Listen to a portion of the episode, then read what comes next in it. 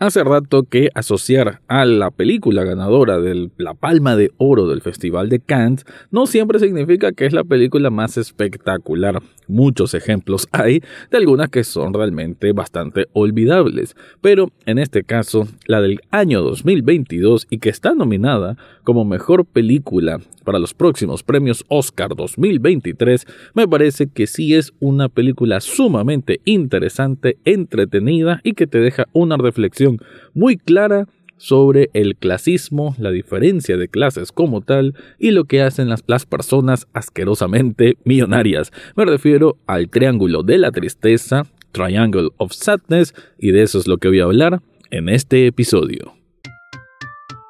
Análisis cinéfilo y seriéfilo de la actualidad. Esto y más en el podcast Echados Viendo Tele. Esta es una producción desde Nicaragua de Rafael Lechado.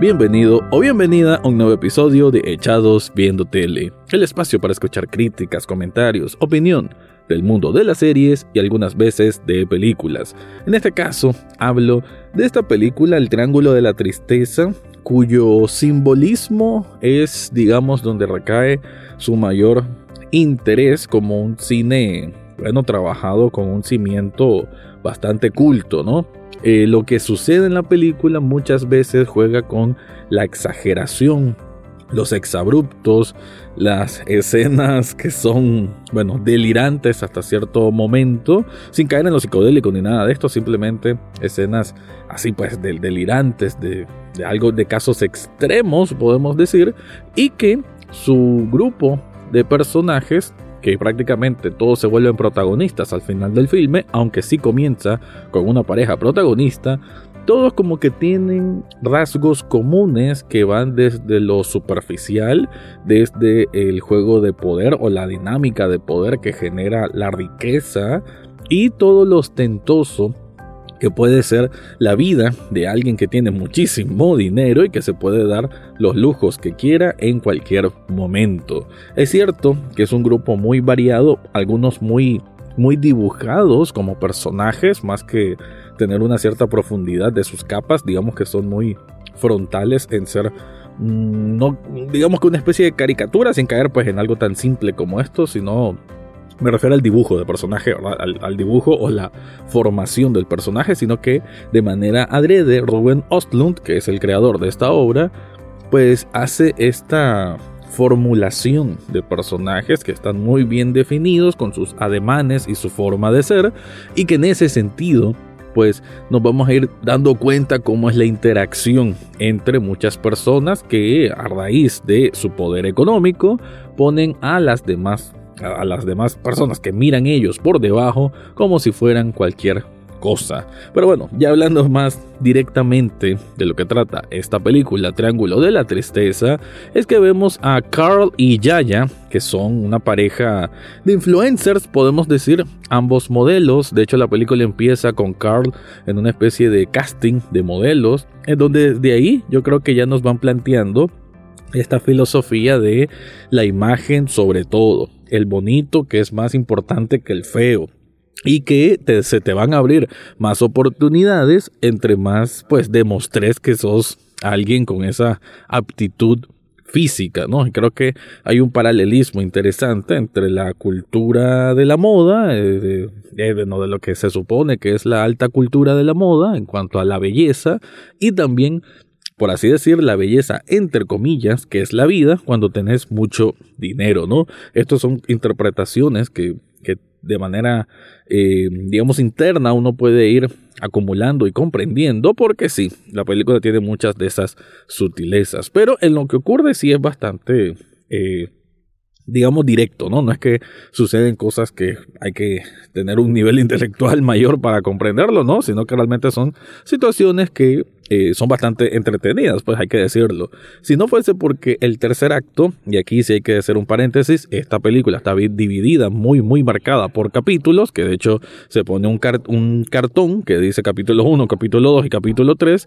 Si no fuese porque el capítulo 3 es más extenso lo que debería, yo diría que es una película que justifica perfectamente las dos horas y media de duración. Pero bueno, planteándolo desde un inicio, hay que, ya lo decía, Carl y Yaya son esta pareja como de influencers, pleca modelos, que tienen una vida cómoda. Uno de ellos gana más que el otro. Desde ahí vamos viendo no solamente una exploración muy interesante de la dinámica de una pareja joven, sino también la dinámica exactamente de una pareja joven, pero desde el punto de vista del dinero que ganan. ¿Quién es el que debe pagar la cena? Me parece que toda esta situación que se extiende por un por un tiempo determinado, digamos, es una escena, una secuencia en general, pues muy, muy bien lograda, muy realista y que te plantea desde ese momento cómo son las cosas, ¿no? En cuanto a esas dinámicas de pareja. Pero luego, la parte central, podemos decir, del filme es esta pareja en un crucero de lujo donde van a conocer a todos el resto de personajes que sinceramente son realmente muy curiosos, muy definidos entre sí, muy despreciables, podemos decir la mayoría de ellos, por precisamente retratarlos como asquerosamente ricos o asquerosamente millonarios. Pero bueno, antes de continuar, te quiero contar algo.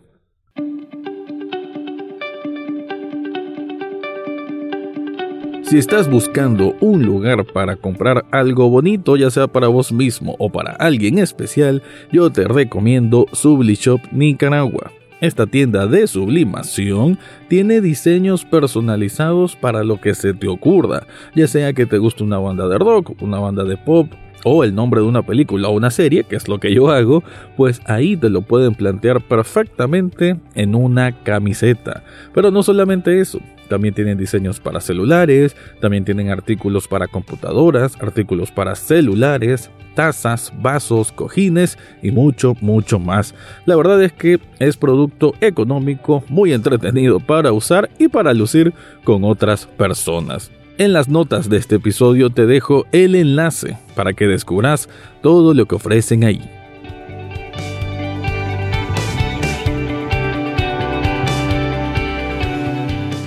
Ah, como decía entonces, esta película El Triángulo de la Tristeza es una sátira completa, ¿no? Es una película, un filme cargado de un, de un humor ácido, de comedia negra, una expresión de la comedia negra y que, digamos, que es muy situacional, ¿no? Más que precisamente hacer una, una depuración de quiénes son estas personas, de quiénes son los personajes. Es algo muy situacional y con una intención bastante clara, bastante definida, bastante expresa de que el creador Ostlund, que si no me equivoco es de origen sueco o suizo, ahí me disculpan, pero bueno, es de alguno de esos dos países y que eh, no es primera vez que él hace estas demostraciones, digamos, a través de su cine, de hacer, eh, exhibir, mejor dicho, estas diferencias de clases y cómo esto se vuelve tan, tan grotesco, ¿no? Y con la palabra grotesco tengo que llegar a un punto súper, súper importante y que la verdad es Creo una recomendación que la escuché cuando miré un review así, sin spoilers, como el que estoy diciendo ahorita, y que si nunca has escuchado la película y estás decidiendo verla o no, gracias a lo que te estoy contando, lo cual agradezco, pues te dejo esta advertencia. Alrededor de luego de la primera hora de la película, cuando ya está la parte central, que es lo del crucero, que vamos a ver cómo está esta superioridad, digamos, que algunos de estos huéspedes eh, se creen sobre, la gente de servicio, simplemente porque tienen dinero y están pagando, pues eso los va a llevar a una situación de, de descontrol. No voy a decir nada más, pero la advertencia sí puedo decir es que preferiblemente no estén comiendo nada cuando estén viendo la película luego de la hora, ¿no? Ahí ustedes saquen sus propias conclusiones porque aunque yo escuché esto, aunque yo ya sabía, sinceramente cuando ya se ve en pantalla toda esta parte tan desastrosa, pero increíblemente divertida. La verdad que fueron unos 10 minutos por lo menos que pasé carcajeando y carcajeando. Sí, entiendo por qué la advertencia de no, no verlo mientras estás comiendo. Pero con esa parte, ¿no? Con esto de la explosión, el clímax, una secuencia que creo yo que es bastante y bueno, que la gente la va a seguir recordando, ¿no? Porque es una, una, una serie de escenas pues muy marcadas por la, por la exageración, por, por, por esto de lo desproporcional para hacer énfasis en un punto, ¿no? En lo, en lo grotesco de ser rico, ¿no? Hasta ahí voy a dejar el concepto para no ahondar más. Y que la verdad es que es súper divertido. Creo que la película en general es súper entretenida. A mí me tenía muy enganchado. Pero cuando llega esta parte, que como lo dije, pues una explosión prácticamente, en sentido figurado, pues es, una, es un momento de de desestrés, podemos decirlo, ¿no? Un momento que te va a causar muchísima risa, a mí me dejó en carcajadas y la verdad que muy, muy disfrutable. Por decir algo, y una parte que me pareció muy interesante y que creo que plantea muy bien cuáles son las ideas que están aquí situadas, ya sea para que las captes o las captes cuando haces una reflexión posterior, porque es una película que cada acción, cada palabra que se dice no es a la ligera. Hay un propósito y casi siempre son sutilezas para una reflexión sobre, insisto, la diferencia de clases e incluso sistemas políticos. ¿Por qué?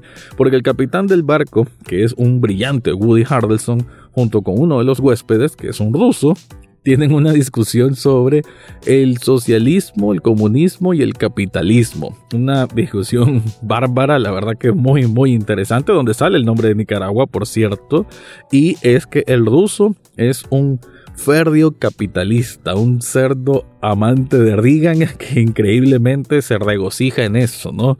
Y que su línea de trabajo creo que habla muy bien de por qué él es así. Y por el otro lado, el estadounidense, el capitán del barco, que es Woody Harrelson, es extrañamente un estadounidense que le gusta y como que de alguna manera intenta de promulgar el comunismo, ¿no? Pero en medio de estas discusiones eh, etílicas, porque realmente ambos están muy tomados, pues creo que es una una demostración nuevamente de una gran plática, digamos, ideológica, pero en de, de, dos personas que están muy cómodos en un crucero de lujo. Así que, como les digo, son muchas cosas que te invitan a pensar, pero que sin necesidad tampoco de meterte tan a fondo, es muy divertida, muy entretenida. Pero eso sí, lo mencioné, son tres episodios, el tercer episodio es en una isla Ahí van cambiando las dinámicas de poder. Muy interesante también ese planteamiento a como los de los dos capítulos anteriores, pero se hace muy largo. Desgraciadamente, eso es lo que le quita un poco de mérito al filme. Esa parte, o sea, entiendo el propósito y la conclusión abierta que deja.